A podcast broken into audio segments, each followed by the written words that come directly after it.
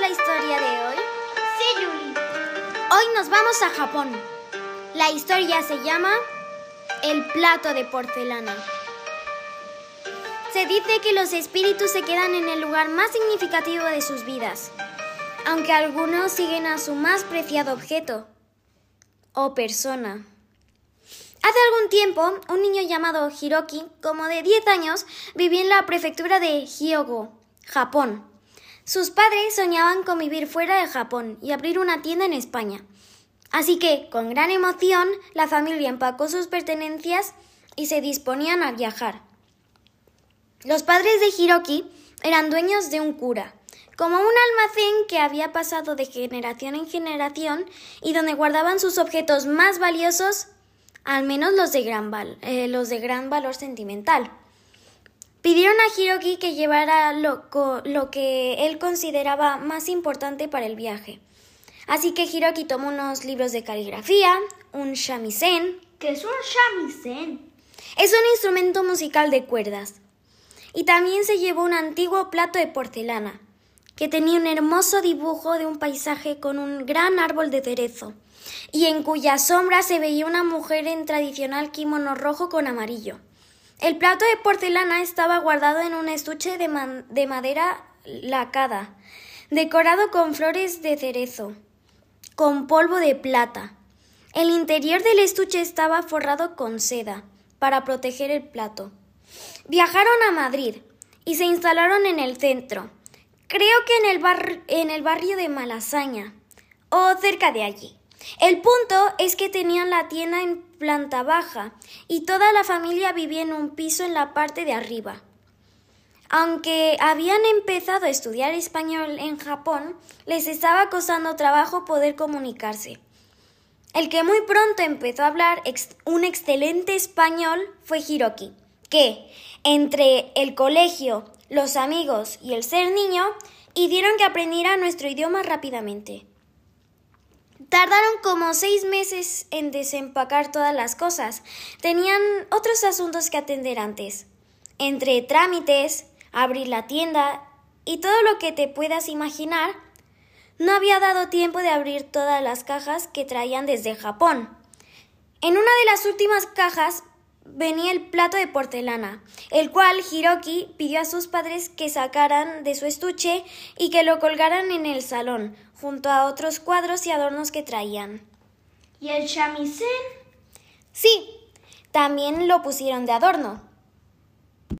Una semana después de colgar el plato de porcelana, la madrugada del sábado, el padre de Hiroki comenzó a escuchar una voz de una mujer que decía Ichi, Ni, San, Shi, Go, Roku, Shishi. Hachi. Kyu. El padre dio un salto al oír el grito. Se levantó de la cama y fue a revisar si había pasado algo. Pero no había nada.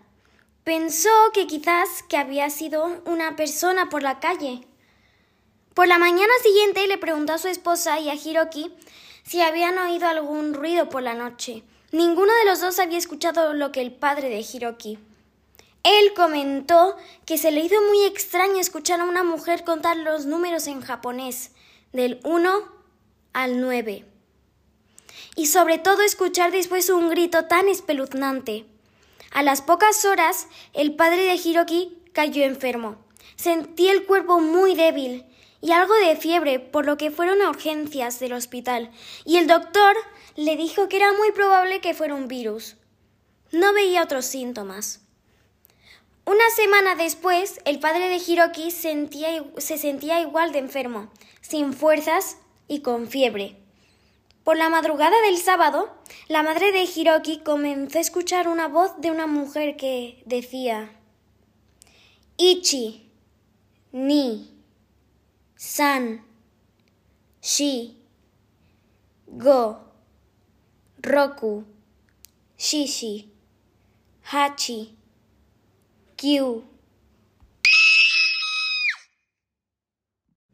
La madre dio un salto al oír el grito. Se levantó de la cama y fue a revisar si había pasado algo. Pero no había nada. Pensó también que quizás había sido alguien por la calle. Por la mañana siguiente le preguntó a Hiroki si había escuchado algo por la noche. Hiroki no había escuchado a la mujer, quien de nuevo había contado los números en japonés del 1 al 9, para finalizar con un grito espeluznante. A las pocas horas, la madre de Hiroki cayó enferma. Tenía los mismos síntomas que el padre, por lo que llamaron a un doctor para que, la fuera, para que fuera a visitarlos. El doctor comentó que era muy probable que fuera el mismo virus. No había otros síntomas. Debían esperar a que pasara la enfermedad. Pero una semana después seguían enfermos. No pudieron abrir la tienda y Hiroki no fue al colegio. Intentaba ayudar lo más que podía, con la comida, yendo a la compra, limpiando la casa. De hecho, fue limpiando la casa donde notó algo muy extraño en el plato de porcelana. El paisaje con el cerezo estaba, pero la mujer se había ido.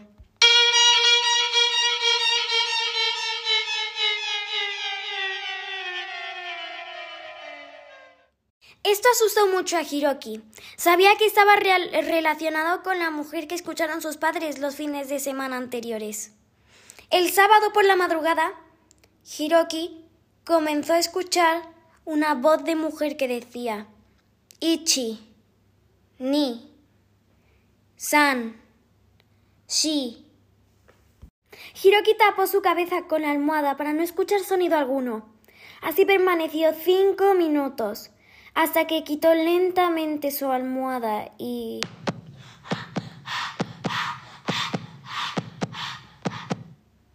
Ya no estaba la voz de la mujer. Hiroki tenía miedo de enfermar y de que sus padres murieran. Así que llamó por teléfono a su abuela en Japón, quien muy preocupada le contó la leyenda de Okiku. Esa me la sé. ¿La puedo contar? Está bien.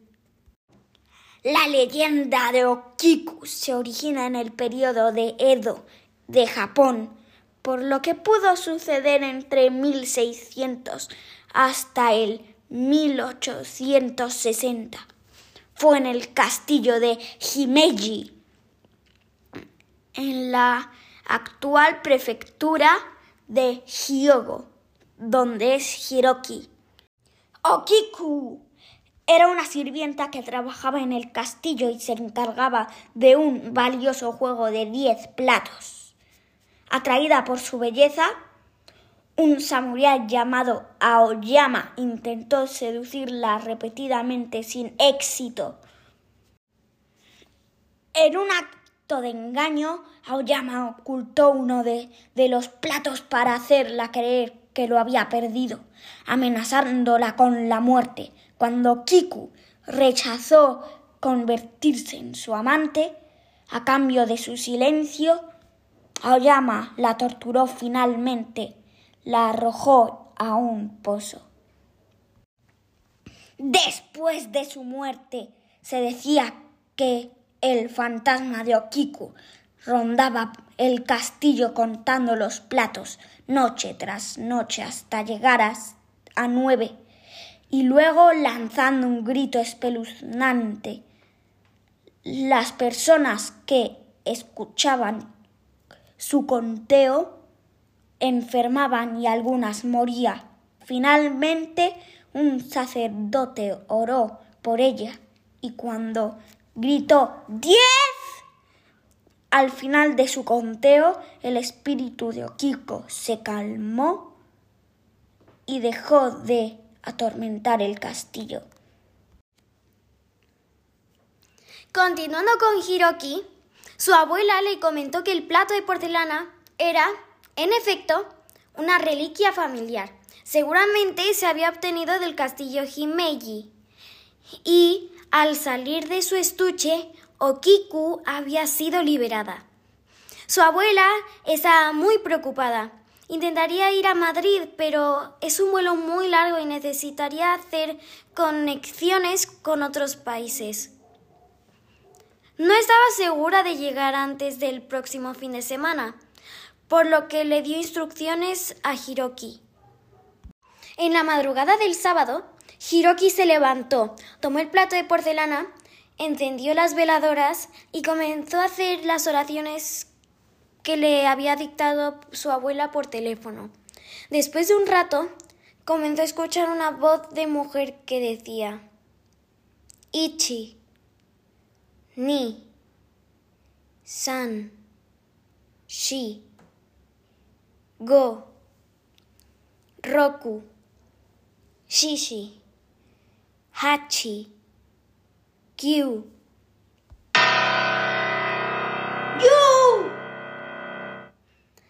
que significa 10. Hiroki se adelantó a Okiku. La imagen de la chica en un kimono rojo con amarillo regresó al plato, y Hiroki lo guardó inmediatamente en su estuche de madera lacada. La abuela de Hiroki llegó al día siguiente, y la salud de sus padres mejoró notablemente. La tienda volvió a abrir, convirtiéndose en un pequeño rincón de Japón en Madrid. La abuela se llevó consigo de regreso el plato de porcelana a Japón. Y... ¿Qué? Nada.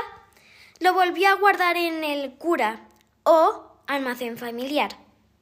Pero, si alguna vez escuchas una mujer contar del 1 al 9 por la noche, mejor cubre tus oídos. Que duermas bien, Iker.